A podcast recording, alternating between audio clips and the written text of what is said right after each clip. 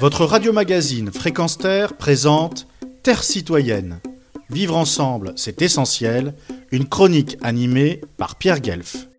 Il ne faut plus craindre de citer les noms des principaux fossoyeurs de notre planète, les politiciens la solde de dirigeants de multinationales les plus polluantes de la planète qui, elles, sont Coca-Cola, la société la plus polluante de la planète en matière de plastique, selon le rapport de Berac Free From Plastic en décembre 2020. Coca-Cola est suivi de Pepsi et de Nestlé. De manière hypocrite, selon cette ONG, ces multinationales évoquent le greenwashing, c'est-à-dire une image de responsabilité écologique trompeuse, pour se dédouaner, mais rien n'y fait et personne n'est plus dupe de cette stratégie marketing.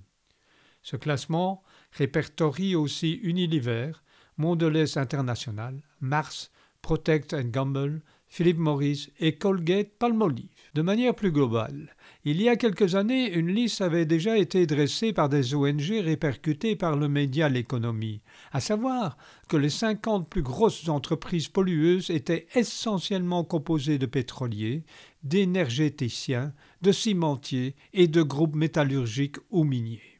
16 d'entre eux étaient des entreprises américaines. ExxonMobil, Walmart, Dome Chemical. Avec 6 suivait le Royaume-Uni. Avec 5 le Canada, la France et l'Allemagne.